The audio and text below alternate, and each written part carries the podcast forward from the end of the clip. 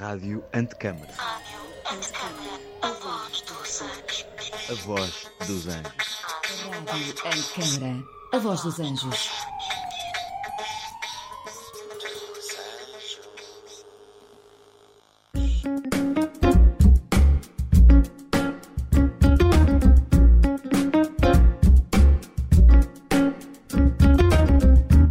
Convidado, um tema e uma conversa bem interessante. Este é o mote do A Conversa com na Rádio Antecâmara, um programa de Ana Sofia Paiva.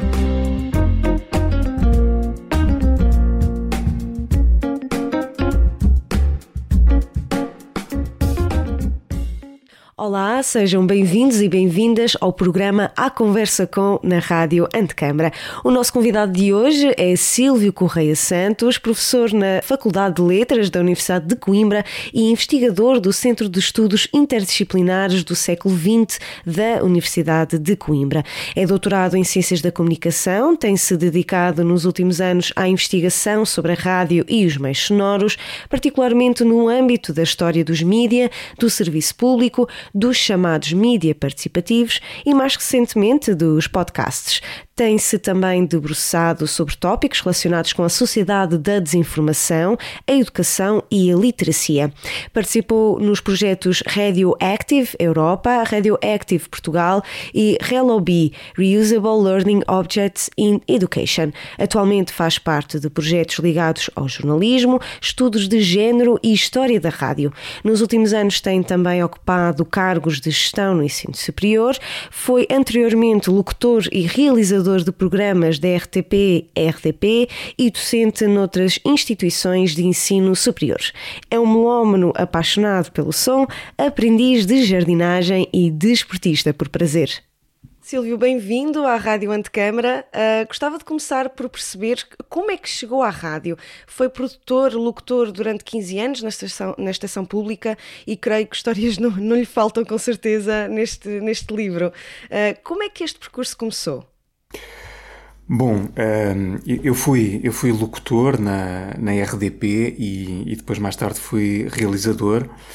Ehm, eu, na verdade fui parar à rádio por acaso, porque quando andava a tirar o curso, eu tirei comunicação, a minha formação superior foi sempre nessa área, apesar de, de ter começado com outra coisa, eu comecei com História da Arte e depois não segui.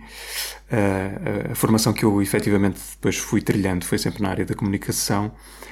Um, foi assim uma coisa por acaso, porque nas aulas eu terei feito alguma coisa num exercício que terá chamado a atenção da professora e depois, por um acaso, a delegação de Coimbra da RDP estava à procura de alguém e os, o, o, coordenador de programas da, da delegação falou com a minha professora, não sei em que circunstância, e a professora sugeriu dois nomes, um meu era um deles, e bom, e eu, que na altura estava em Lisboa, a, a trabalhar numa, numa revista, enfim, a colaborar com uma revista que não era de todo aquilo que eu queria, era só, enfim, foi na altura uma questão de oportunidade para me manter. Um, aproveitei, uma vez que sou de Coimbra e queria, queria regressar a Coimbra, aproveitei a oportunidade e, e, e regressei. E, portanto, e fiquei e, e, entrei na RDP. E, portanto, foi assim uma aprendizagem eu diria que quase do zero, porque nunca tinha tido esse chamamento da rádio. Há muita gente que diz, um, enfim, sempre fui apaixonada pela rádio e tal, e gostava muito de trabalhar na rádio. Eu não tive, não tive isso. Eu fui trabalhar para a rádio porque foi uma oportunidade, e depois é que comecei a, a, a crescer em termos de, da minha relação com a rádio e com o som, com a palavra. Um, a coisa foi crescendo a partir daí. Um, foi, era, era assim uma realidade muito particular, porque um, trabalhar na, na, na, RDP era uma coisa extraordinária, porque a RDP era, um, era uh, e, e, continua a ser a maior estrutura de rádio do país, uh, mas um, havia a particularidade de estar a trabalhar em Coimbra o que, o que trazia ali algumas dinâmicas diferentes. Mas ao mesmo tempo eu tive desde muito cedo a possibilidade de trabalhar ali em duas realidades uh, distintas. Uma era a das emissões regionais.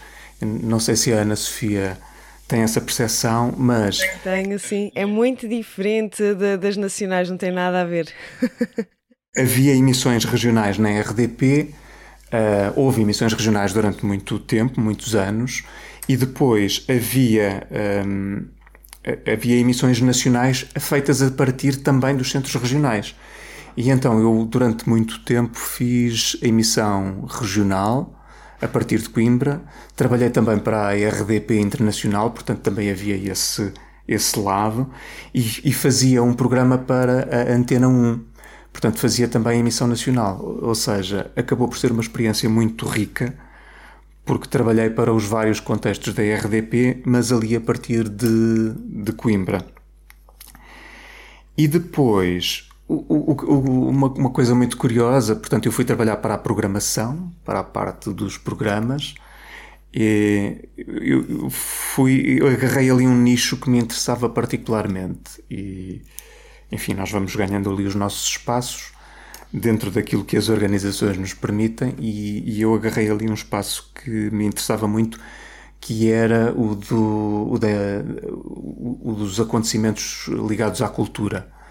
Muito do, do teatro, do, dos livros um, enfim, de todas as manifestações culturais que fossem acontecendo. E portanto acabei por agarrar ali aquele nicho trabalhando no que geograficamente era, era delimitado pela, pela área de Coimbra e, portanto, enfim, fazia muita reportagem de eventos culturais, enfim, na Guarda, Viseu, Coimbra, Leiria, Aveiro, uh, portanto, digamos que havia ali aquela abrangência regional um, ehm, e eu acompanhava muita coisa do que ia acontecendo uh, nesses, nessa esfera.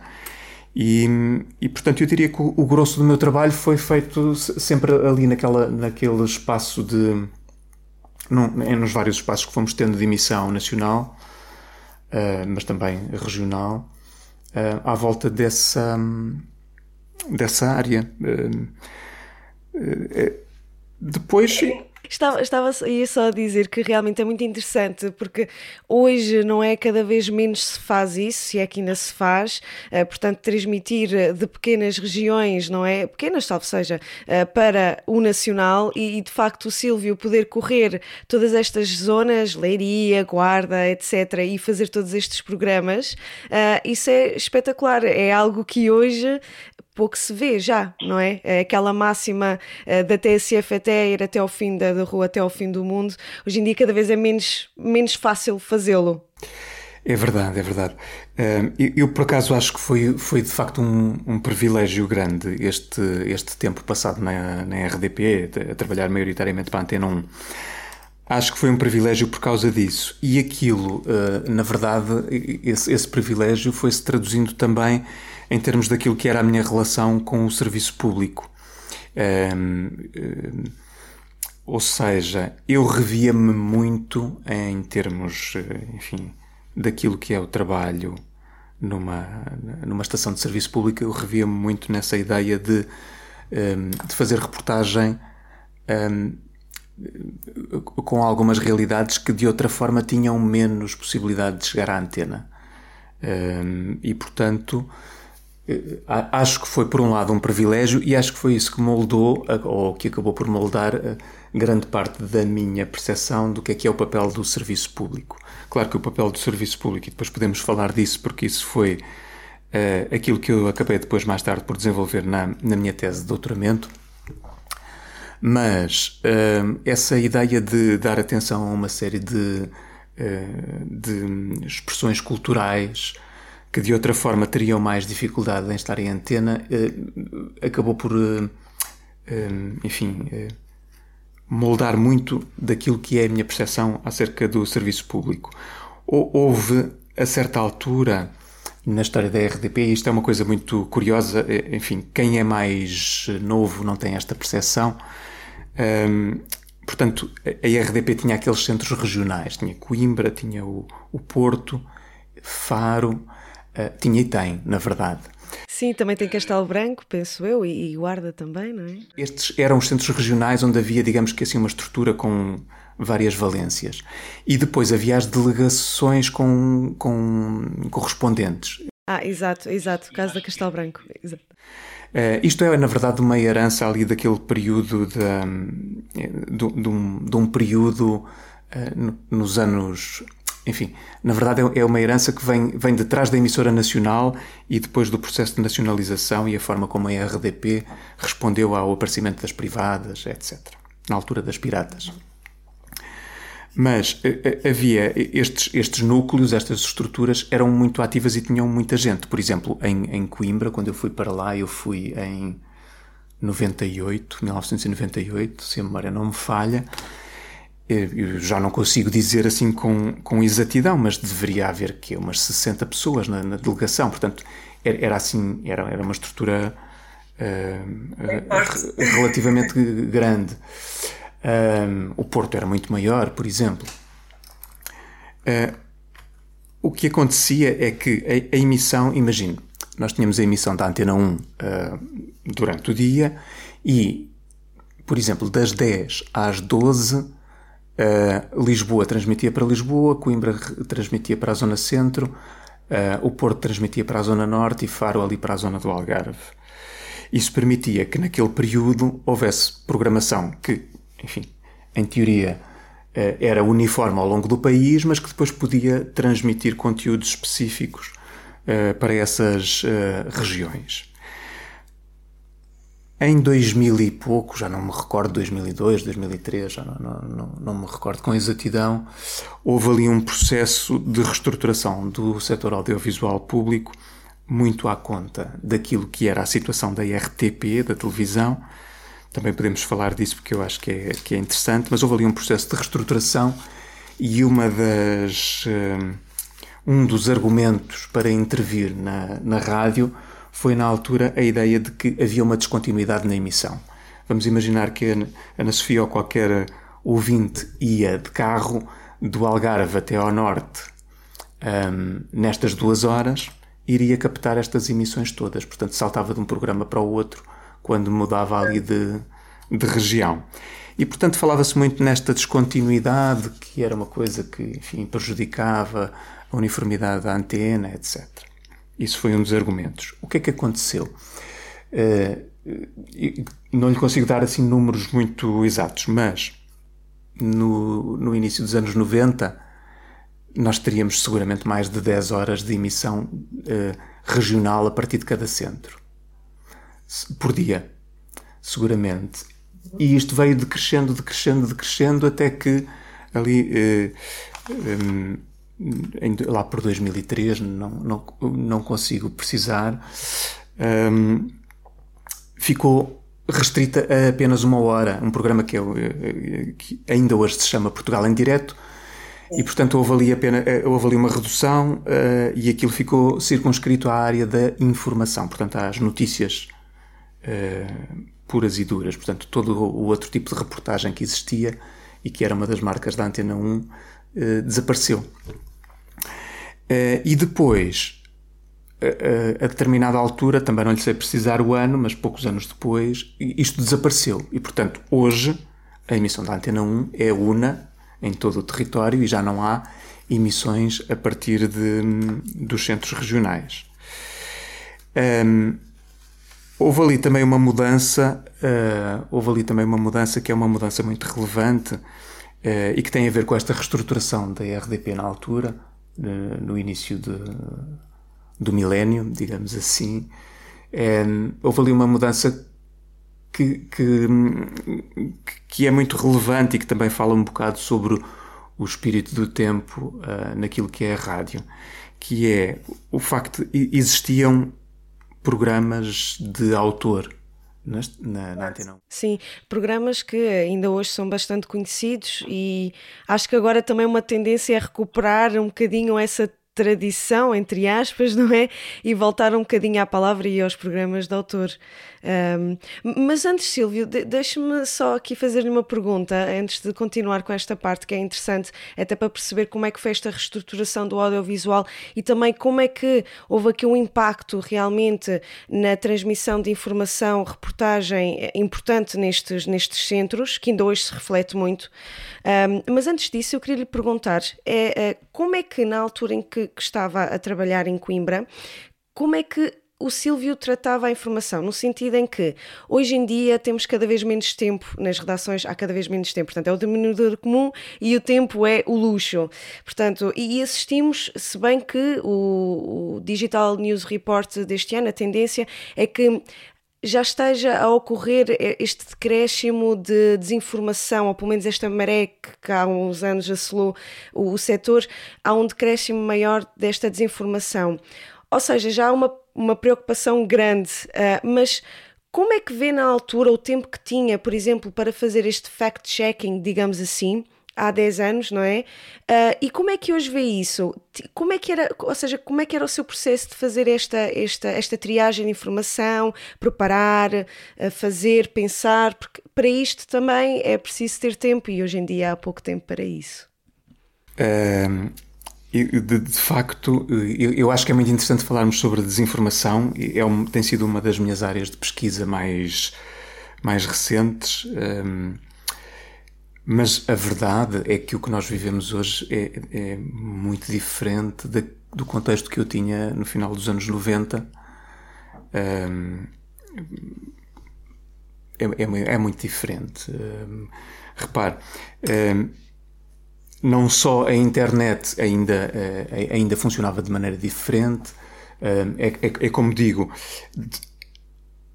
quem tem uma, uma percepção mais recente sobre aquilo que é a internet não, não, talvez não tenha bem a noção de como é que as coisas eram diferentes, mas eu, eu recordo-me que quando acabei o curso e comecei a trabalhar já, já, tinha internet em casa, enfim, claro, evidentemente. Mas, hum, bom, evidentemente não é assim tão evidente. Hum, não é assim tão evidente. Uh, já usava já usava como uma ferramenta, na verdade.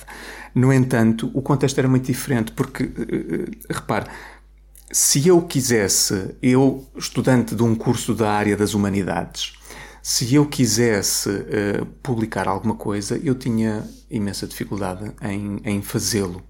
Portanto, eu publicar uma página, nós estamos a falar de um período que é anterior àquilo que se veio depois a designar como Web 2.0. Ora, a Web 2.0 resulta um bocado do, um, do empoderamento de pessoas comuns como eu, como a Ana Sofia, pessoas que não tinham conhecimentos técnicos para, por exemplo, publicar uh, alguma coisa. Se eu tivesse interesse em publicar um site sobre alguma coisa, eu provavelmente tinha que pedir ajuda a uma pessoa que percebesse de programação, etc. Portanto, uh, quem é que a, informação que estava disponível era maioritariamente informação disponibilizada por empresas, publicações, etc. Portanto, o surgimento do cidadão uh, e, do eh, digamos que do produtor individual, aquilo que no, contexto dos estudos da comunicação se tem chamado de prosumer, não é? Aquela pessoa que produz mas também consome. Um, que somos todos nós, surgiu ali depois com o aparecimento das redes sociais, com os blogs, sobretudo ali com a, com a mudança no interface que permitia que eu publicasse coisas de uma maneira muito simples. Pronto. E isso é que veio trazer uma dinâmica completamente diferente em termos de difusão de informação, difusão de informação útil, eh, segura, eh, informação credível, mas também informação falsa e todas as formas de desinformação de que podemos falar depois. Portanto, ali, digamos que, por um lado, o, contexto que eu tinha em termos de acesso à informação era muito distinto, e depois também o, o contexto em que trabalhava da informação, maioritariamente com preocupação cultural, uh, era um contexto mais fácil de, de trabalhar, no sentido em que, uh, bom, uh, é, é, na maior parte das vezes não se colocava a questão do, do a Ana Sofia colocava aqui a questão do fact-checking, não é? Como é que eu teria tempo para para o fact-checking?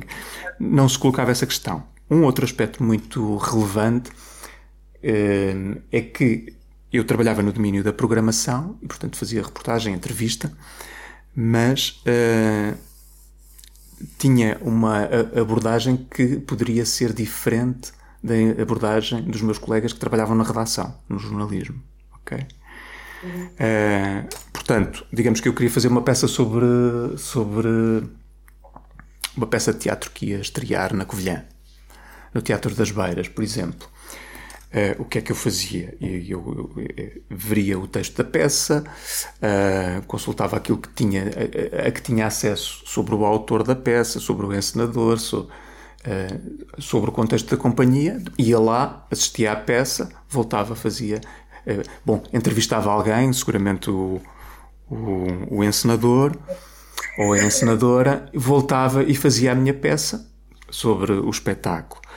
Mas aí também o Silvio acaba por ter mais tempo, não é? é, é porque aqui também, aqui também é questão muito do tempo, porque muitas vezes não se faz verificação de factos, não se aplica tão, tão bem no caso do Silvio, mas já não se, às vezes não há tempo para fazer essa verificação. E o Silvio, no seu caso, acaba por ter tempo para ir, para falar, para pensar na estrutura, etc. Há aqui uma diferença, não é? Sim, por isso é que eu digo que de facto foi um tempo muito privilegiado não só pela forma de trabalhar, como pela, enfim, pela latitude que eu tinha, pela, pela possibilidade que eu tinha de eh, trabalhar ali num determinado contexto geográfico e temático, que era uma coisa que me interessava muito. Um, e portanto, eu acho que de facto foi um, um, um tempo muito privilegiado. Com a reestruturação que aconteceu, um, e, e, e, como eu lhe dizia há bocado, isto é um bocado também sinal do tempo, daquilo que aconteceu à rádio nos últimos anos. Os tais programas de autor, o programa de autor é aquilo, eh, enfim, é uma expressão, para quem não é da rádio talvez não seja tão evidente, mas eh, é a expressão que designa eh, o programa que é integralmente feito por uma pessoa ou por uma equipa de pessoas. E, portanto, as pessoas têm completo controle criativo sobre aquilo que acontece durante esse programa. Isso era o que existia uh, ali até à viragem do milénio, uh, uh, até ao final dos anos 90, primeiros anos ali da primeira década, na Antena 1. O que aconteceu depois foi uma passagem na Antena 1, porque a Antena 1 terá sido das últimas estações grandes a fazer isto, uma passagem para o modelo da playlist. E, portanto, o modelo da playlist é um modelo em que eh, em todas as estações acontece isto da mesma forma. Portanto, a administração, a gestão da, da estação tem acesso a. Normalmente são pequenos grupos de pessoas, grupos focais, que eh, testam um conjunto de músicas, essas pessoas têm determinadas características sociodemográficas, portanto, eh, correspondem normalmente ao perfil daquilo, da estação, e as músicas vão sendo testadas para ver se podem ser incluídas e se são uh, bem recebidas pelo Exato, pelo público. E portanto é essa faz-se uma lista de músicas e essa lista de músicas constitui uh, a identidade musical da estação ao longo do dia. E, portanto, não se foge dali. Um, ainda há poucos dias uh, eu, eu, vi, alguém partilhava, um, um, colega meu, o Luís Bonis, que é um, um, investigador na área da rádio, ele partilhava uma coisa uh, nas redes sociais que era o, o Pedro Ribeiro, uh, portanto, diretor da rádio comercial, diretor de programas, da rádio comercial dizia: Ah, tal, tenho muita dificuldade em colocar, por exemplo, Capitão Fausto na playlist da rádio comercial. Tenho muita dificuldade porquê? Porque coloco aquilo a testar nos ouvintes e, e não há ali uma receptividade imediata. E portanto, eu até comentava ao, ao Luís a dizer que, pronto, de facto é, é assim. A playlist não, não, não está feita para permitir a descoberta de novas, de novas enfim, de tempos a tempos há, há, há, uma inclusão de músicas novas, mas na verdade a playlist privilegia o quê? Privilegia a previsibilidade, privilegia a estabilidade e está estudado que os ouvintes a massa dos ouvintes gosta disso.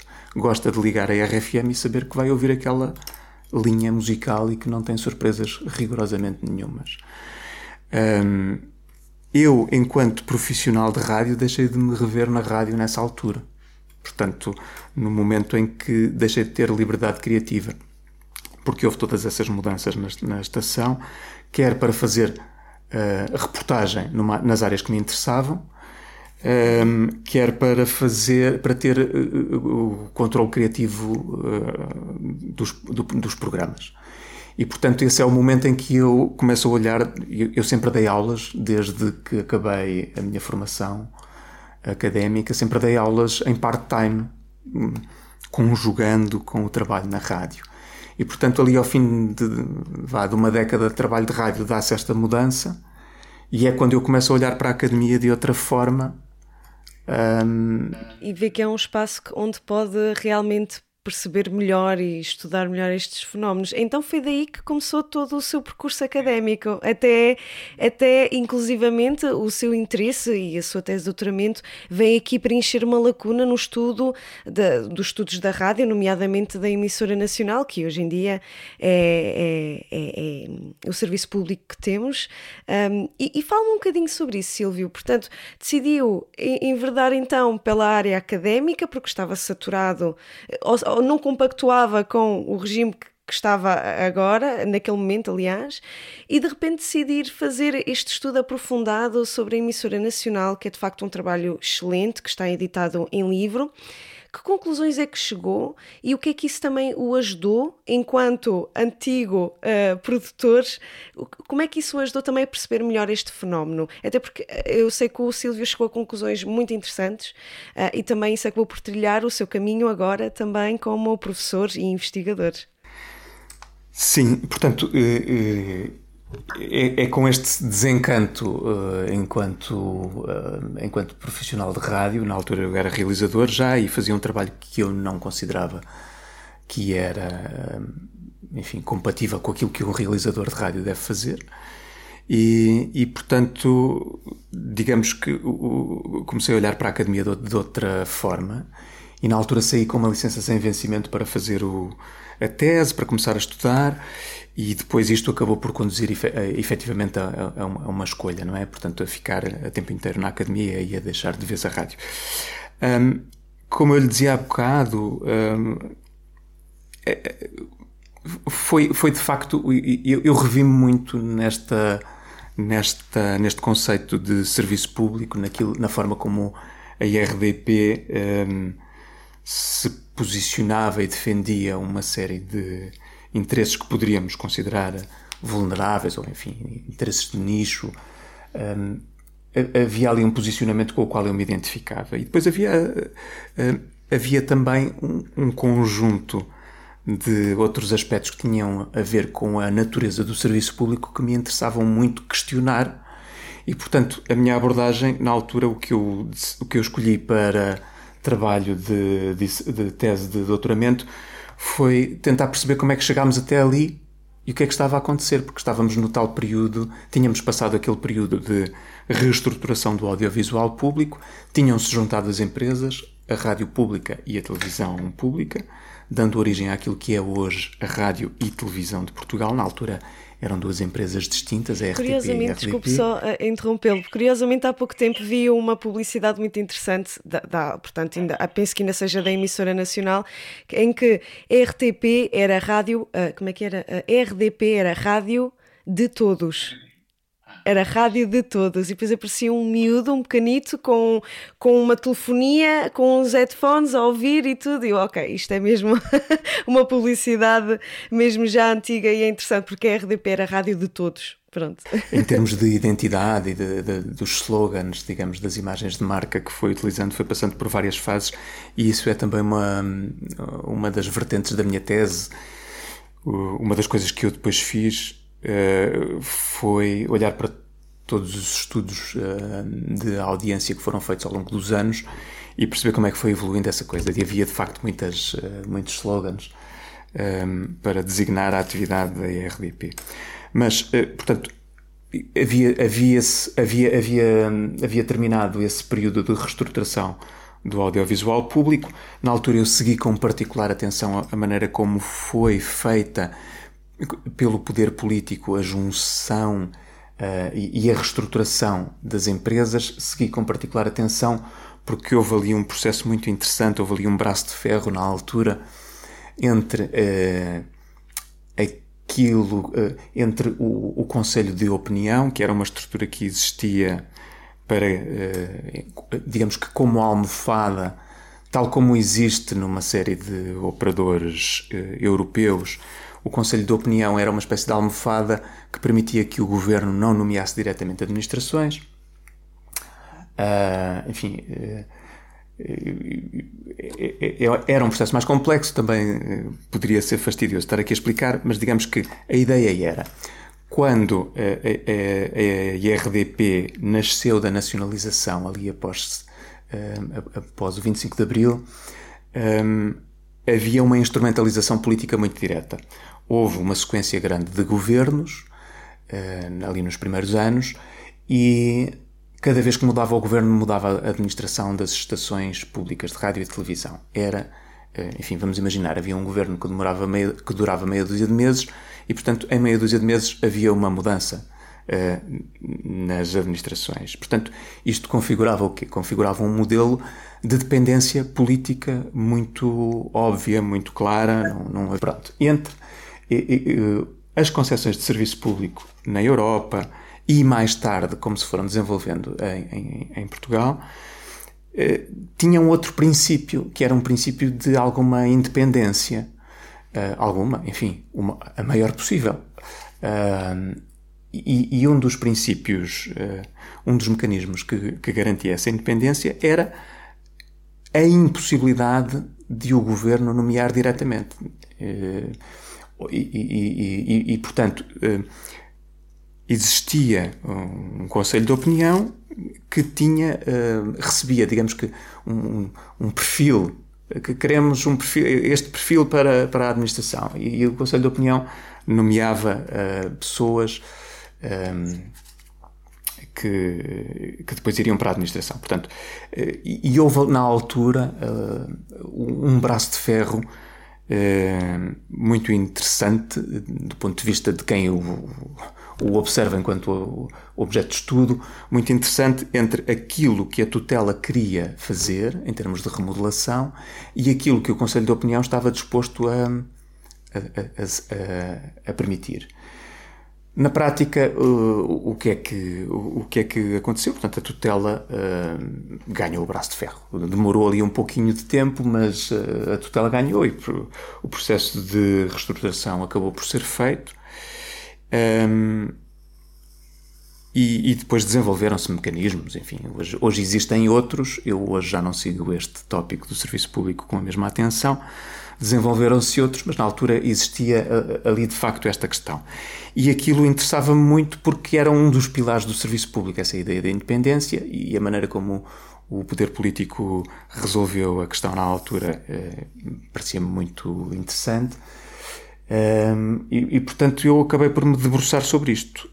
Como é que nós chegámos aqui? Então o que eu fiz foi, eh, na altura, o, o, o primeiro digamos que hum, a, a primeira revisão, é, portanto, eu faço uma, uma história, é, é uma, é uma tese no domínio da historiografia, faço um trabalho.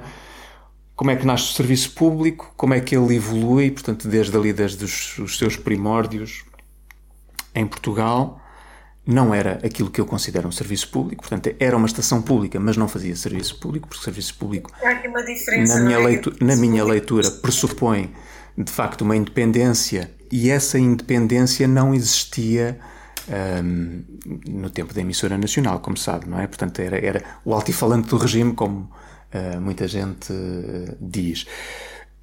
A ideia da independência é muito simples, é esta se for preciso, o jornalista da estação de serviço público eh, dizer algo que não é favorável ao governo, ele é livre de o fazer.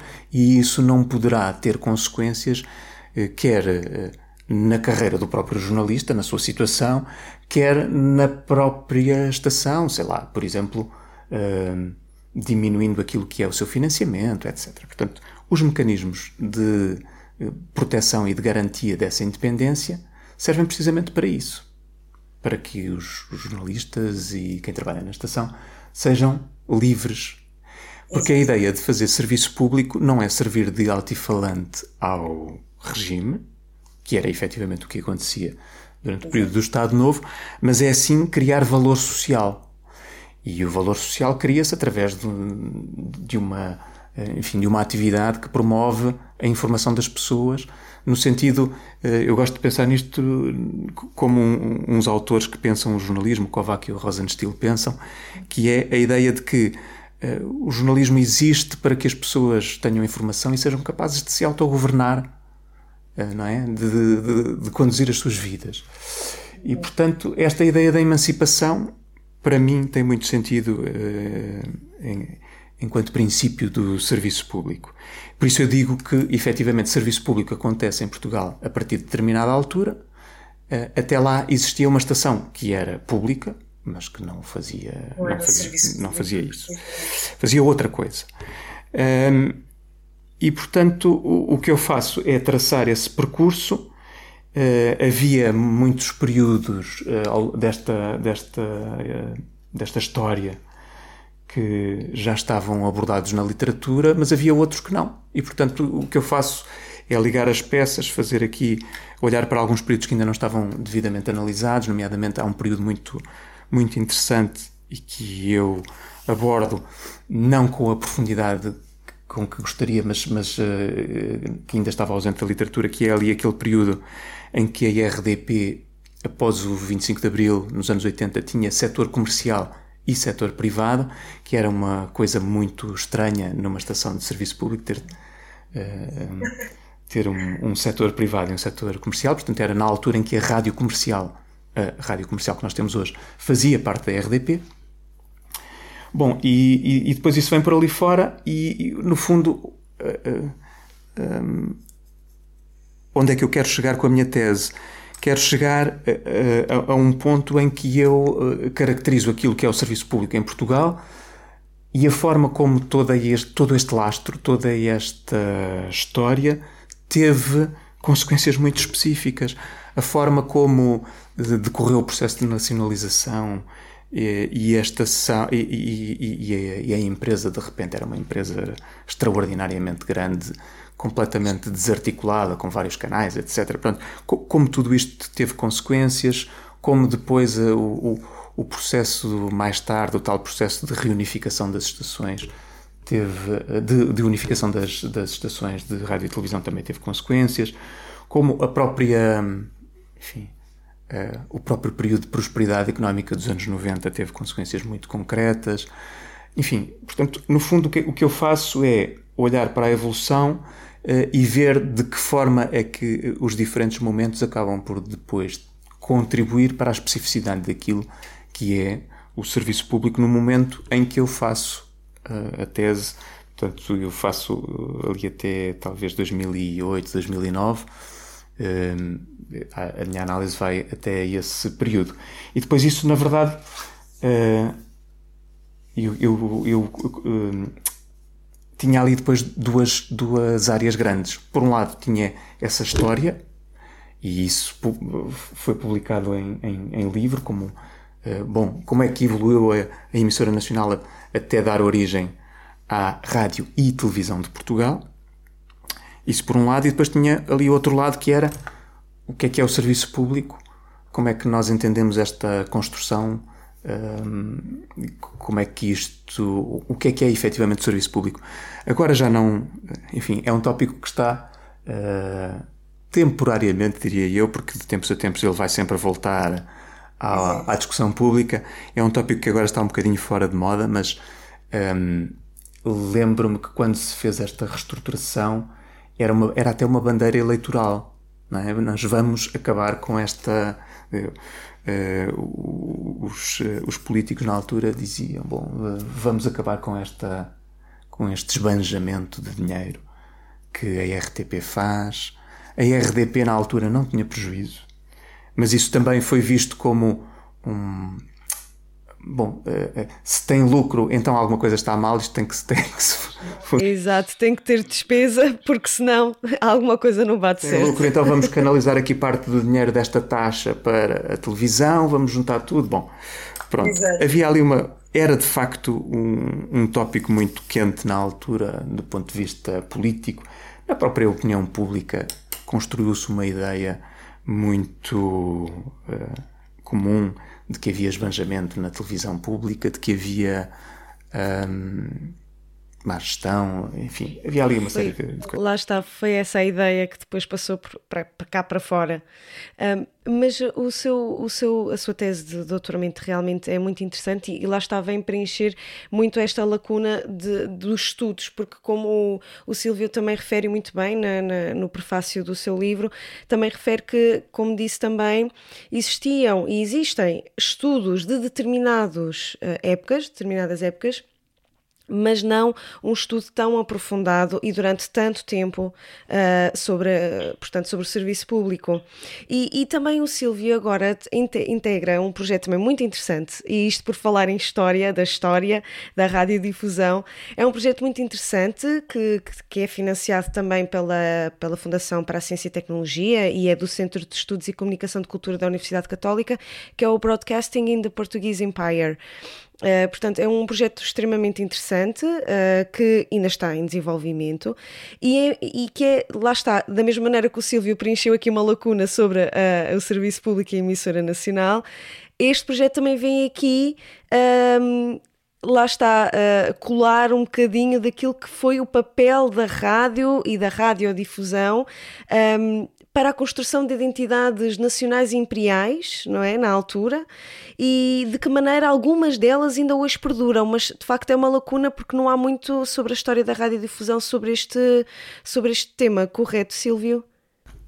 Foi a minha primeira incursão no domínio da história da rádio, uh, ou da história dos média. E o, que aconteceu foi que depois, à, conta desse trabalho, enfim, daquilo que são as, as ligações na academia, eu fiquei a, eh, a conhecer os, os, dois investigadores que, de forma mais consistente, eh, têm trabalhado a história da rádio. Eram, uh, são dois investigadores que estão ligados à, à, Universidade Católica, o Nelson Ribeiro e o Rogério Santos. E nós fomos desenvolvendo ali uma ideia em conjunto de. Bom, e se tentássemos aqui um uma candidatura à FCT para, um, para ver como é que, para estudar a rádio no contexto, um, no contexto do, do, Estado Novo, sobretudo a utilização da rádio um, nas ex-colónias. Uh, e fizemos esta candidatura e ela, e, e, à segunda vez, à segunda submissão, ela foi ela teve sucesso e foi efetivamente financiada. Foi, foi. E, e, e, de facto eu, foi, foi, foi uma. Enfim, há, há, há, poucos. Há poucos projetos financiados no, na, na, área da comunicação e nós eh, nem estávamos muito otimistas, mas efetivamente foi, foi, foi uma oportunidade extraordinária. E temos estado a trabalhar nisto. Hum, o projeto está praticamente a terminar, terminará neste verão. E, no fundo, a nossa, a nossa ideia, o projeto tem alguns investigadores, sou, sou, sou eu, uh, o, investigador principal é o Nelson Ribeiro, um, eh, o Rogério Santos, um, eh, a Ana Isabel Reis, da Universidade do Porto, e a Catarina Valdigem, da Universidade Católica. Depois temos também dois investigadores de fora do país, que são Simon Potter e o Vincent uh. Eu nunca digo bem o nome do, do Vincent, uh, ele é holandês. Bom, pois é, complicado dizer uh, O Vincent e o Simon, tal como o, o, o Nelson e o Rogério, já trabalhavam muito estas questões, não é? De que forma é que a rádio era utilizada para construir uma identidade nos contextos imperiais. O Vincent no contexto do Império Holandês, uh, o Simon do Império Britânico, um, o, o, Rogério e o Nelson no caso, no caso português. Um, para mim foi um contexto novo, portanto, pela primeira vez trabalhei nessa, nessa área e tenho-me debruçado especificamente sobre a situação de São Tomé e Príncipe, sobre a qual não havia nada ainda publicado. Um, e temos, enfim, temos uh, tra trabalhado muito o, o que tem o, a realidade em Angola, em Moçambique. Portanto, estas eram as duas uh, realidades mais dinâmicas. Uh, mas também a, a, Guiné e Cabo Verde, mais Cabo Verde do que a Guiné. A Guiné, a Guiné temos encontrado pouca, pouco material. Um, a Catarina também trabalhou outros contextos, nomeadamente na Índia, um, sim, na comunidade goesa.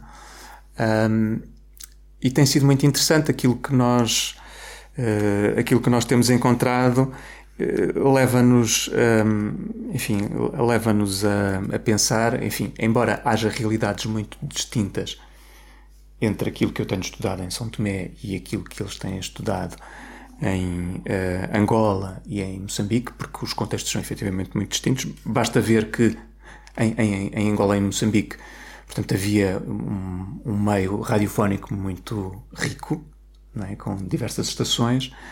Em, em São Tomé, não, havia apenas uma estação. Uh, portanto, só aí a, a diferença está, está estabelecida. Exato. E, e, quais é que foram as principais conclusões que encontrou aqui nesta diferença entre São Tomé e Príncipe e Angola e Moçambique? Porque de facto é que uma, uma, um cenário completamente distinto.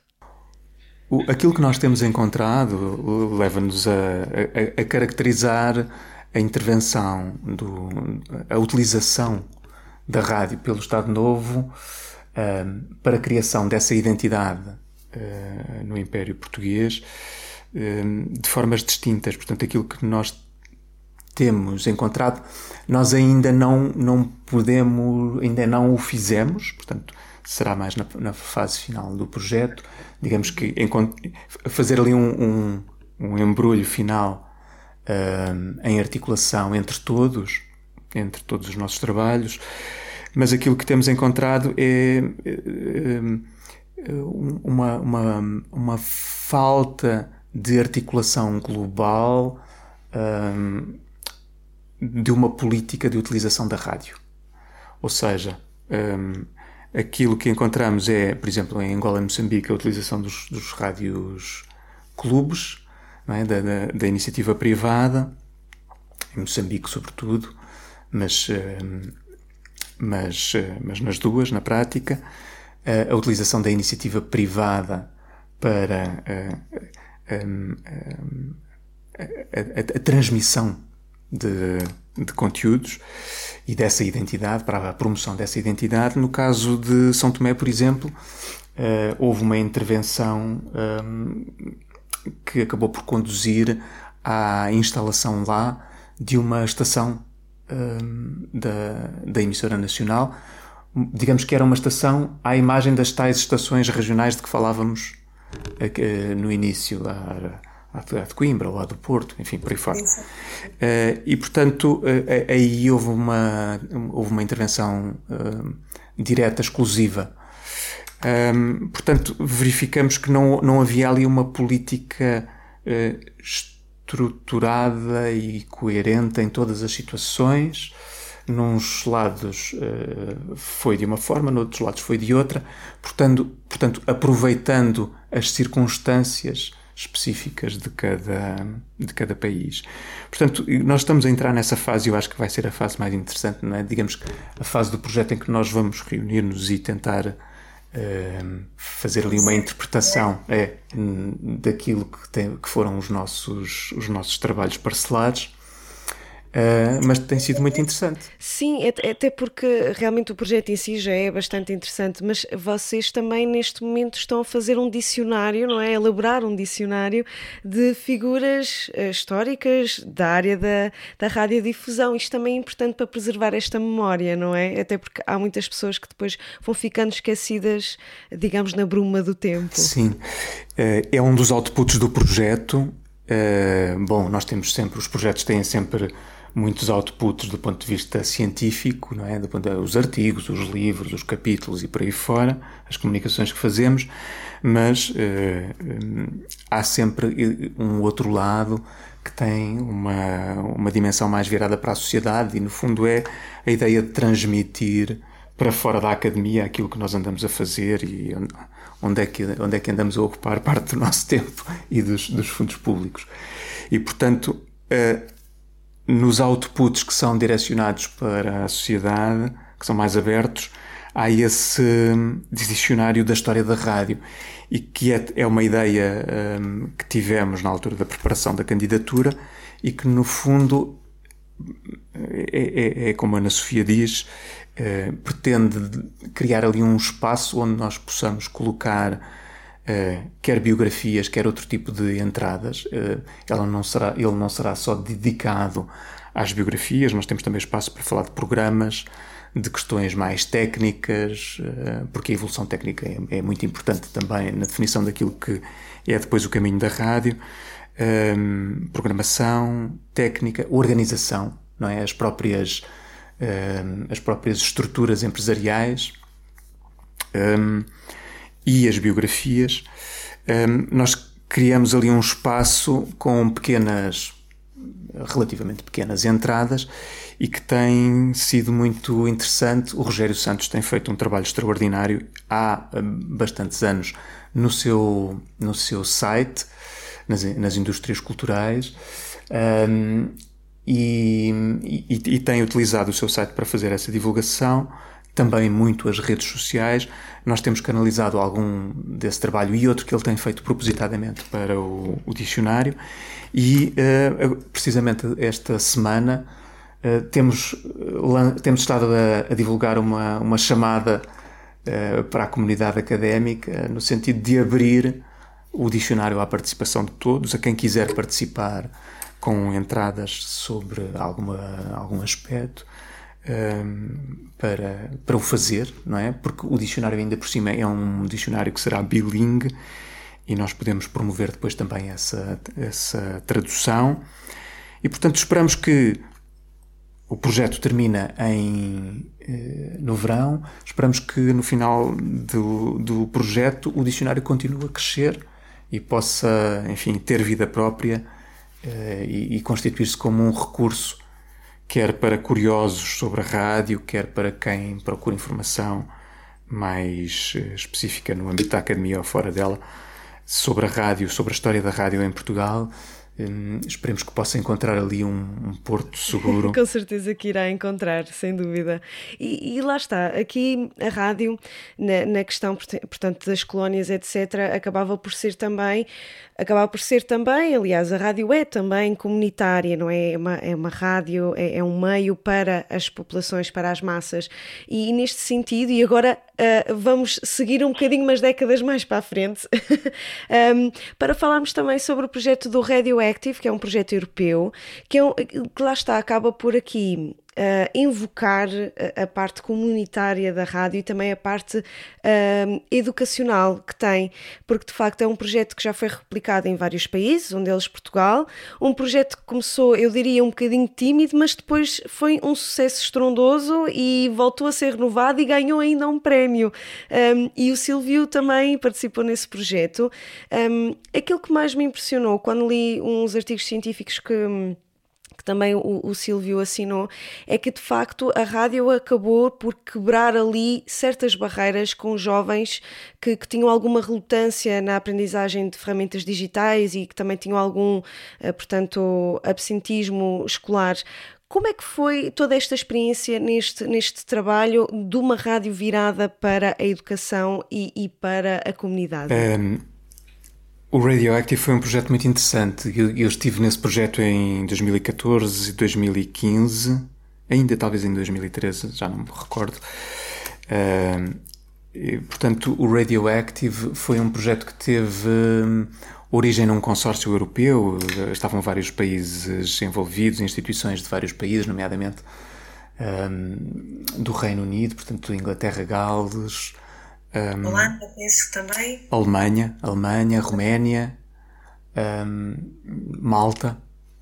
E, portanto, havia ali uma equipa que desenhou um, digamos que desenhou um projeto que tinha uma ideia muito simples, que é uh, utilizar a rádio em contextos uh, mais uh, desfavorecidos, em que contextos em que pudéssemos ter grupos mais em, em risco, utilizar a rádio como uma ferramenta para promover a inclusão e o desenvolvimento de competências que depois pudessem ser úteis, por exemplo, na, na procura de emprego, uh, na inclusão, etc. Portanto, havia focos diferentes em termos de intervenção nos diferentes países. Portanto, no caso português, nós trabalhávamos com centros de apoio juvenil em, em, bairros, em bairros,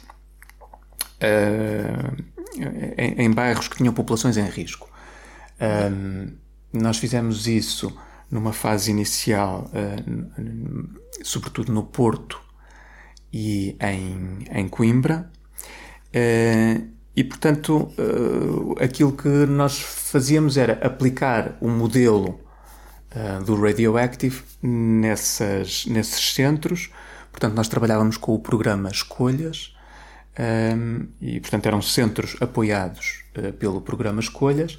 E depois, através dos centros, nós trabalhávamos ali com uma população juvenil e jovem adulta um, ehm, e eram eles que faziam a rádio. O, o princípio da Radioactive era, era muito este: era não termos. Nós tínhamos uma fórmula um, que previa um, precisamente a especificidade de cada local. E digamos que é, é, contrariava um bocado aquela ideia de que nós temos uma fórmula e vamos aplicá-la de forma um, indistinta em todos os sítios.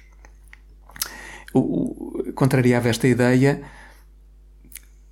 da seguinte forma: a ideia era nós uh, íamos para cada local e envolvíamos as pessoas que estavam no local a trabalhar connosco na construção do projeto ali. E isso fazia com que as especificidades de cada contexto ficassem depois bem patentes no projeto. Um, e portanto, o que eu fiz bar no bairro aqui em Coimbra foi diferente do que a minha colega no, fez no Porto, por exemplo. Uh, portanto, cada contexto um, era, era, uma realidade e havia esse envolvimento assim bem no espírito. Uh, o Paulo Freire, uh, o Paulo Freire, uh, um, um, pedagogo brasileiro bastante importante, era uma figura muito importante no nosso trabalho, portanto era uma figura tutelar ali no desenvolvimento do projeto. Digamos que nós fizemos algo que era muito inspirado no trabalho dele e que tem a ver com, um, com uma realidade que nós não conhecemos muito bem em Portugal, que é a realidade das rádios comunitárias. Um, há países em que existem uh, rádios comunitárias do ponto de vista formal, portanto, digamos, uh, olhamos para a legislação de, um de, de, de países um, europeus, por exemplo, e não só no Brasil a realidade das rádios comunitárias é muitíssimo importante. É diferente daqui, sim, sem é, é, e temos, por exemplo, temos as rádios públicas, são aquelas que são uh, detidas pelo Estado.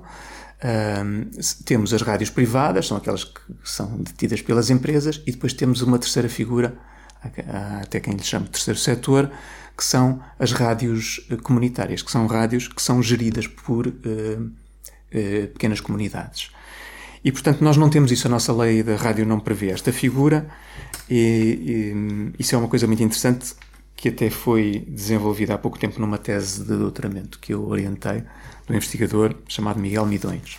E o Miguel olhou para aquilo que são as rádios comunitárias em Portugal, porque apesar de elas não estarem previstas na lei, elas existem existem em variadíssimos formatos. No fundo, o princípio da rádio comunitária ou dos média comunitários é, enfim, há vários princípios, mas o principal é este: é uma, é, é, é um, uma utilização dos média não no sentido de obter um, um lucro financeiro, mas no sentido de desenvolver uma determinada comunidade, de funcionar para o empoderamento dessa determinada comunidade. E nós podemos pensar, uh, uh, e, e, a Ana Sofia descrevia-me no início, uh, antes desta conversa, os princípios do projeto em que, em que esta conversa se insere, e é muito isso, não é?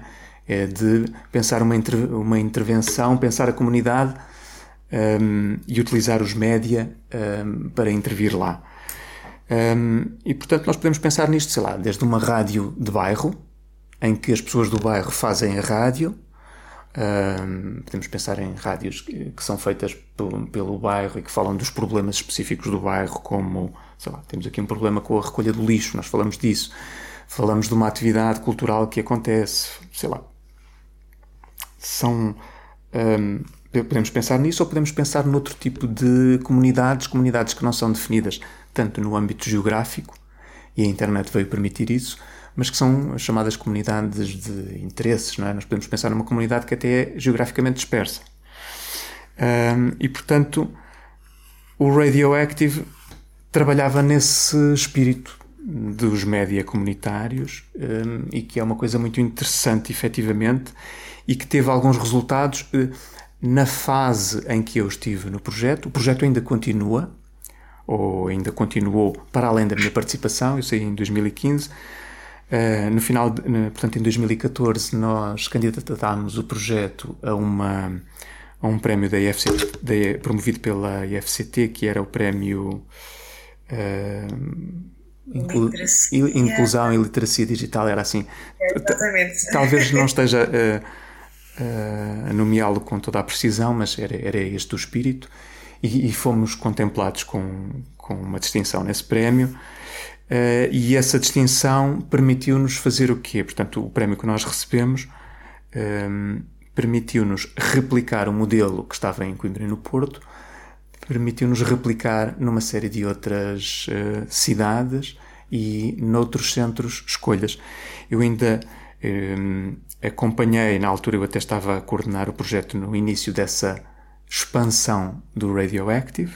Portanto, nós expandimos o Radioactive para uma série de outras estações e depois eu, entretanto, tive de abandonar o projeto e sei que ele continuou com uh, bons resultados, uh, mas já não, enfim, já não, eu já não o acompanhei tão perto.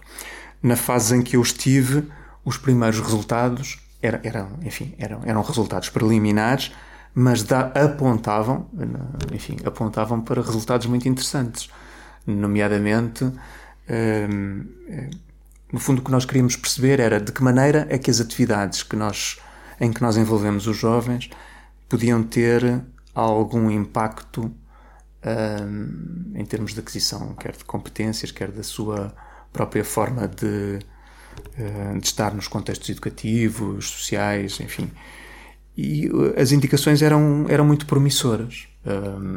nós pareceu-nos que aquilo estava efetivamente a resultar. Sim, tanto que até num artigo que escreveu com a Maria José Brites e com a Ana Jorge, da altura, uh, escreviam que, de facto, uh, uh, o Radioactive promoveu muito e contribuiu muito para a autoconfiança e autoeficácia destes jovens. Portanto, eles até se sentiam mais confiantes de eu consigo fazer isto e, e, e os próprios coordenadores também incentivavam e, e, de facto, isto também trouxe muito, um, muitas melhorias, não só na parte da aprendizagem, mas também da parte do empoderamento, não é? Aquilo que estávamos a falar há pouco, no empoderamento destes jovens.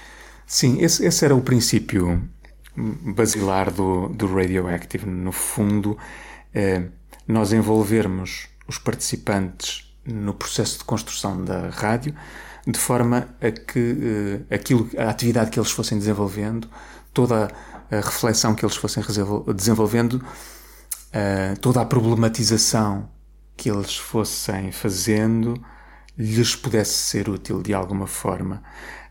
A, grande, a grande distinção, hum, às vezes estas coisas a serem explicadas são mais difíceis de perceber na prática, mas a grande distinção é esta. Portanto, nós temos, temos um contexto formal de educação em que o aluno vai à aula E, embora haja muitas nuances e muitas maneiras de estar neste contexto formal, a ideia é que em muitas situações há ali um processo que vai apenas num sentido, não é? Do, do docente para o, o estudante.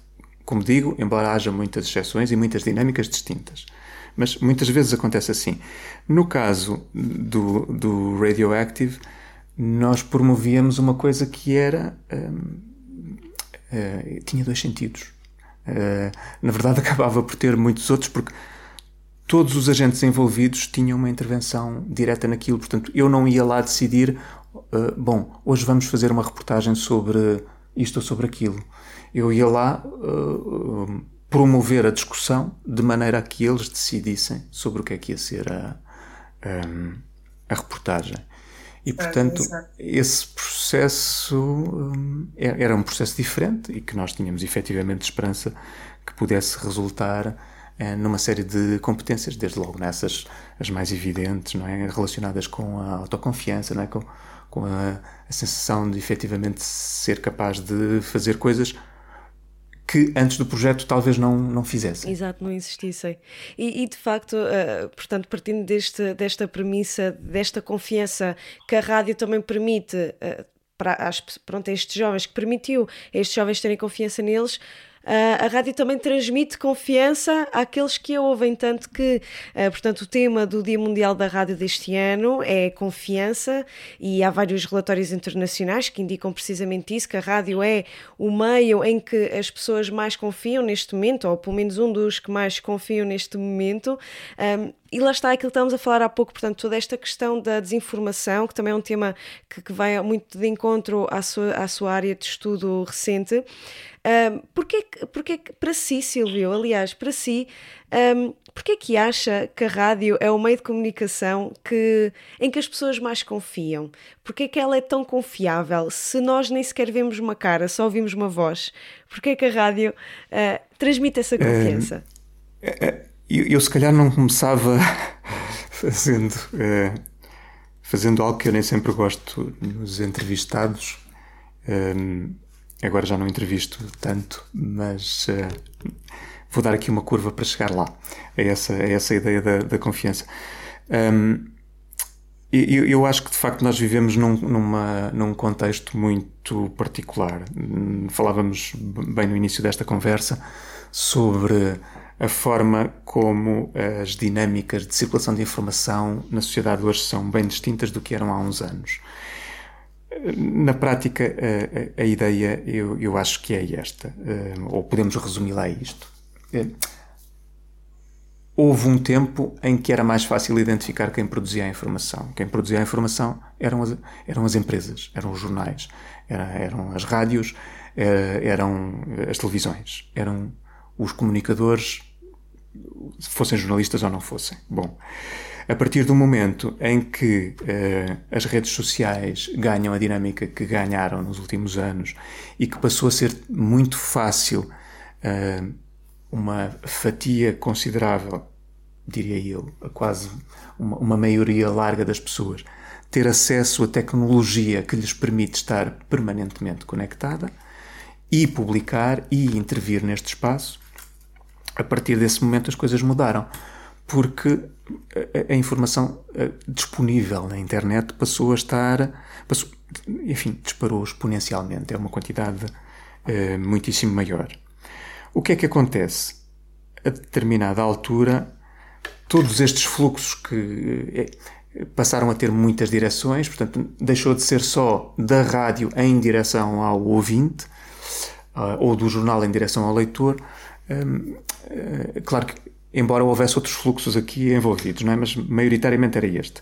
Um, a partir desse momento um, passaram a estar aqui envolvidas outras dinâmicas. E aquilo que eu tenho encontrado no, no, na pesquisa que tenho feito à volta das fake news e da chamada desinformação, porque a desinformação é uma ideia mais ampla, não envolve só as fake news, portanto, a, a expressão fake news é uma expressão que passou a estar mais no centro, eh, sobretudo desde a da eleição do Donald Trump. Eh, ele é que trouxe um bocado esta, esta expressão aqui para o centro da agenda uh, pública, mas fake news é uma coisa que existe há imenso tempo, na verdade. Final do século XIX houve um problema enorme de fake news na imprensa norte-americana, por exemplo. Já se usava a expressão fake news um, em programas como, como aquele do Jon Stewart, na, na, nas notícias satíricas, etc. Portanto, não é, nada disso é novo. Nem a expressão, nem a mentira no jornalismo. Nada disso é novo. E a mentira existiu sempre no jornalismo. Uh, quer deliberada, essa fake news, quer não deliberada, uh, e aí eu não classificaria como fake news. Portanto, quando o jornalista é, incorre num erro não deliberadamente, uh, podemos classificar as coisas de outra forma. Exato. Porque fake news, na minha perspectiva, inclui ou implica a intenção de enganar, a intenção de, de, de induzir em erro. Uh, bom, um, passou a ser muito mais difícil lidar com esta desinformação. E na desinformação nós en, en, encontramos uma série encontramos efetivamente as notícias que são fabricadas de forma uh, um, propositadamente falsa mas na desinformação nós encontramos outras coisas. Uma, uma informação verdadeira pode ser utilizada de forma uh, enviesada para criar prejuízo. Um, uh, portanto há, há várias dinâmicas naquilo que é desinformação hoje a desinformação teve ali um salto muito importante, sobretudo as tais notícias falsas, como digo, com, com, com, o Donald Trump. Isso está muito estudado. É muito interessante quando nós fazemos pesquisas nas bases de dados de artigos científicos. Há uma quantidade imensa de gente a estudar aquilo que foi a utilização de desinformação pelo Donald Trump, aquilo que foi a sua intervenção na, no Twitter, a forma como ele utilizou as redes sociais. Há uma produção enorme sobre isso, muito rica, muito interessante. Uh, mas, enfim, aquilo que podemos perceber é que houve de facto ali um boom de desinformação nas redes sociais. E, e portanto, um, passou a ser mais complicado para as pessoas de repente perceber se as notícias são verdadeiras ou não são verdadeiras. Depois acrescentam-se aqui outros aspectos que eu acho que são muito relevantes.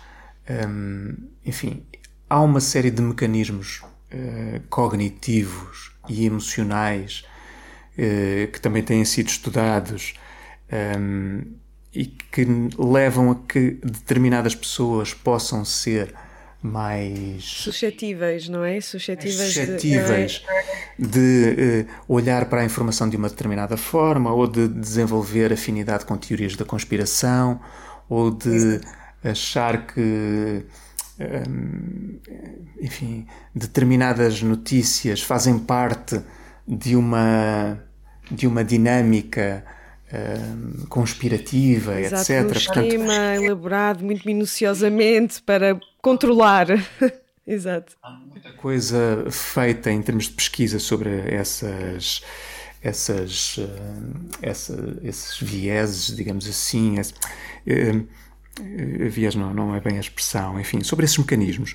Há também uma série de pesquisa feita sobre a nossa dificuldade em encontrar a correção do erro. Portanto, se alguma, quando nós vemos uma informação que é contrária àquelas que são as nossas convicções, bom, porque é que eu não aceito essa informação se a prova lá está? Uh, há, muita pesquisa sobre essas, eh, sobre essas dinâmicas e eu acho que isso também é muito importante para perceber porque é que muita da desinformação depois acaba por ter um alcance tão grande. E depois há outros movimentos aqui que nós temos ouvido nos últimos tempos uh, falar, nomeadamente os populismos. Um, portanto, há ali uma retórica. Uh, a retórica dos populismos é uma retórica feita ali com base em soundbites, portanto, em, em expressões muito, muito curtas e que e, e muito simplistas, não é? E, e que se baseiam numa ideia de antagonismo entre eh, entre digamos que entre o povo eh, entre entre as pessoas. E, e uma elite que normalmente é considerada corrupta. Eh, portanto esse antagonismo também é uma também acaba por estar relacionado com todo este processo E, e, eu acho que tudo isso acaba por depois resultar em alguma crise de confiança nos, nos média. Um, acresce depois a própria atitude eh, dos média informativos em determinados contextos, nomeadamente o, o, facto de que há uns anos a crise económica acabou por resultar no redimensionamento de muitas redações, foi muita gente despedida, as redações estão muito mais pequenas, muito mais focadas na importância do número de cliques e muito menos focadas em aspectos como aqueles que a Ana Sofia no início uh, trazia para a conversa do fact-checking, etc. Não há tempo para tudo e, portanto, uh, tudo isso. Uh, um, há uma expressão que alguns autores usam que é infoxicação, aqui a portuguesando, infoxicação. infoxicação envolve ali uma série de dinâmicas, uma delas é o apetite por abordagens mais sensacionalistas e o desrespeito por algumas dinâmicas fundamentais à deontologia. Uh, e, portanto, todos estes movimentos acabam por depois contribuir para reforçar alguma desconfiança também em relação aos média informativos e em relação ao jornalismo. Portanto, o jornalismo tem uma crise que já vem de algum tempo, é uma crise económica, mas é também uma crise de confiança. E, Exato. portanto, na prática, nós temos aqui um, um caldeirão muito, muito particular. Exato, uma mistura aqui muito interessante. Em que é muito difícil, de facto. Eh, eu recebo uma informação através das redes sociais e que é enviada pelo melhor amigo, pelo familiar, que são pessoas que eu prezo, intelectualmente, afetivamente, bom, e eu posso se calhar ter ali um bocadinho de tendência uh, a confiar naquilo que eles me estão a enviar, mas não sei na verdade se eles estão preparados para lidar com tudo isto e serem, uh, e é aí que entra a literacia, não é? Serem capazes de se defender em relação a toda esta produção de informação, muita dela é, é, é errónea, que circula na internet. Bom, e portanto aí há de facto uma, uma grande crise de confiança chegando agora ao ponto que era o seu ponto de partida, não é? A confiança na rádio. Porque é que a, a, a rádio é um, é um meio que promove a confiança? E eu não lhe sei responder, apesar de, de, estudar rádio. Não sei responder. O que eu vou dizer não é baseado em, em, em estudos em, em que eu possa dizer: bom, está aqui um nexo de causalidade. Analisei os dados e posso concluir isto o que eu vou dizer não, não resulta daí. Resulta da minha interpretação enquanto ex-radialista e enquanto pessoa que olha a rádio enquanto objeto de estudo. Eu acho que a, a rádio tem uma dinâmica muito particular que tem a ver com a sua intimidade. Ou seja, com o facto de eu ouvir alguém a falar e de, em muitas circunstâncias, eu estabelecer uma relação de afetividade e intimidade com essa pessoa que eu ouço. Isso acontece em inúmeros contextos. Eh, é verdade que nós não ouvimos quem. Não vemos quem ouvimos, não é? Como a Sofia dizia há bocado, não vemos quem ouvimos, mas também não precisamos de o fazer, mas na verdade construímos uma ideia afetiva e até muitas vezes eh, imagética daquilo de quem está do outro lado das situações. Nós reproduzimos sempre situações quando ouvimos as suas descrições, mas quando ouvimos pessoas, nós relacionamos-nos com elas. Uh, há pessoas que ouvem rádio e, e, e comentam, não é? Não é? Respondem Sim. à rádio. Respondem, exatamente. Uh, bom, nós criamos essa habituação e essa habituação, essa afetividade tem a ver uh, precisamente com isso, com essa, com, com, com a audição, com a particularidade de nós estarmos a ouvir alguém a falar connosco. Um, estabelecemos isso, um, eu diria, em alguns contextos mais facilmente do que noutros. Por exemplo, é mais fácil eu estabelecer isso um, se ouço rádio, por exemplo, de auscultadores num contexto em que estou a ouvir especificamente rádio ou podcasts. Por exemplo, eu paro especificamente para ouvir um podcast com headphones então é mais fácil eu, eu desenvolver essa, essa ligação com a pessoa que está a falar comigo, para mim. Se calhar é mais difícil, eu ouço todos os dias hum, uma estação enquanto vou no carro, estou a fazer outra coisa ao mesmo tempo, talvez seja mais difícil até eu ganhar essa familiaridade com a voz e depois desenvolver uh, essa, essa habituação, não é? essa afetividade. Talvez seja mais difícil. Mas de todo modo, bom, a minha interpretação é esta. Eu acho que tem a ver com essa afetividade que a rádio desperta em nós. Há muitos autores que falam numa ideia de intimidade que é criada pelo, pela nossa escuta da voz, sobretudo quando é uma escuta atenta, quando é uma escuta dedicada.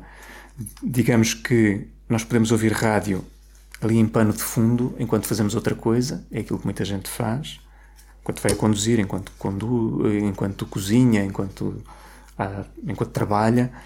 Trabalho. É, ou, enquanto, ou podemos ter uma escuta mais atenta e mais dedicada, que é algo que ressurgiu, um, ressurgiu com, com o podcast. Um, e, e, aí talvez seja, no caso, de, no caso da informação e do jornalismo, talvez seja mais uma uma dinâmica parecida com isso, não é? Uh, mas, bom, é uma interpretação só de entre muitas que serão possíveis. Sim, claro, até porque é, é tal questão da, da, voz, não é? Porque a, a questão da intimidade é importante, porque no, nós estamos a ouvir, estamos a receber alguém que nos fala quase ao ouvido, não é? No caso do, dos auscultadores é mesmo ao ouvido, um, e lá está, criamos essa relação de a pessoa está-me a sussurrar, a sussurrar, salvo seja, não é? Está-me a falar ao ouvido, portanto, é uma pessoa que está a falar para mim, tanto que agora também falando um bocadinho de por exemplo, dos, dos programas de discos expedidos, são, eram e são programas que falam para a comunidade e as pessoas sentem-se bem porque falam com, digamos, a estrela da rádio, entre aspas, e ao mesmo tempo estabelecem esta, esta, esta intimidade, não é? Porque estão a falar com uh, os locutores e, e, estão a pedir coisas, e, e, é interessante esta, esta relação um, que realmente a rádio traz. Uh, e Silvio, para terminar, um, já nesta onda de confiança, de, de, da intimidade com a rádio, e sendo que o Silvio tem um percurso muito peculiar na, na, rádio e continua intimamente ligado também a ela, o que é que representa, e isto pode parecer um bocadinho clichê esta pergunta, mas o que é que representa a rádio na sua vida? O que é que é para si a rádio? Porque ela entrou de uma forma que não estava prevista, como, como, como falou no início da, desta entrevista, e agora faz parte de si, faz parte da, da parte académica também.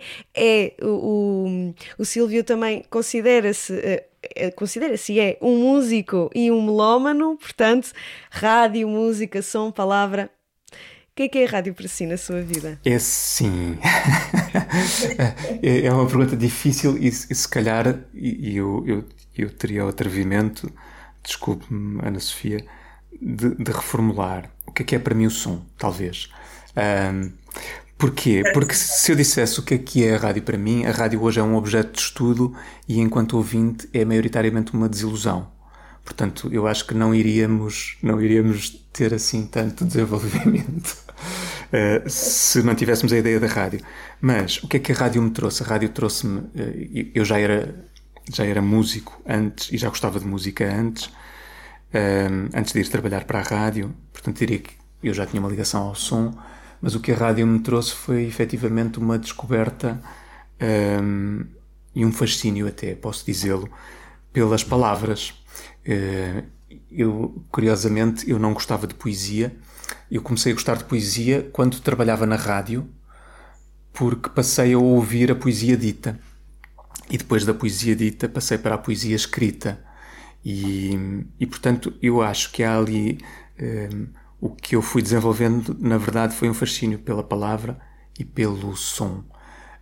Um, e portanto, eu gosto efetivamente de ouvir pessoas a falar, é uma coisa que me ficou, acho eu, do tempo da rádio. Um, e, e gosto muito de construir objetos sonoros. Ainda há pouco tempo fiz uma Há pouco tempo tive uma instalação uh, inserida num projeto sobre saúde mental. Um, e, uh, o projeto era sobre a experiência de ouvir vozes e a minha instalação sonora era uma interpretação, a minha interpretação, porque eu não tenho acesso a essa experiência, uh, a minha interpretação sobre uh, os relatos das pessoas que ouvem vozes. Uh, e, portanto, efetivamente eu tenho esse esse fascínio pela palavra, pelo som, pela construção do som, do objeto sonoro, Portanto, o que é que é para mim? Eu acho que é um objeto de, de, de, de fascínio. E o facto de eu uh, ouço imensos podcasts, praticamente não ouço podcasts de música, ouço podcasts de palavra, com histórias. Uh, com, gosto muito de ouvir contos. Um, Audiolivros agora também estão na, na berra, felizmente. É verdade, também ouço, também ouço audiolivros. Uh, gosto muito das, das, dos, dos contos, das short stories. Ouço um do, da New Yorker que é, é brilhante. Um, por acaso gosto bastante disso. É, e no fundo é esse fascínio pela palavra, pelo som, mas também há um fascínio que depois se estende, é como digo, também à construção sonora, por facto de eu gostar de objetos como o Radiolab, que é um outro podcast que tem uma construção sonora absolutamente incrível. Acho que tem a ver com isso, não é? Portanto, foi isso que a rádio me trouxe, foi esse, esse fascínio pelo som. Muito bem, Silvio, muito obrigada e obrigada também por ter aceitado este convite da, da Rádio Antecâmara. Obrigada. Obrigado, eu, Ana Sofia. Obrigado.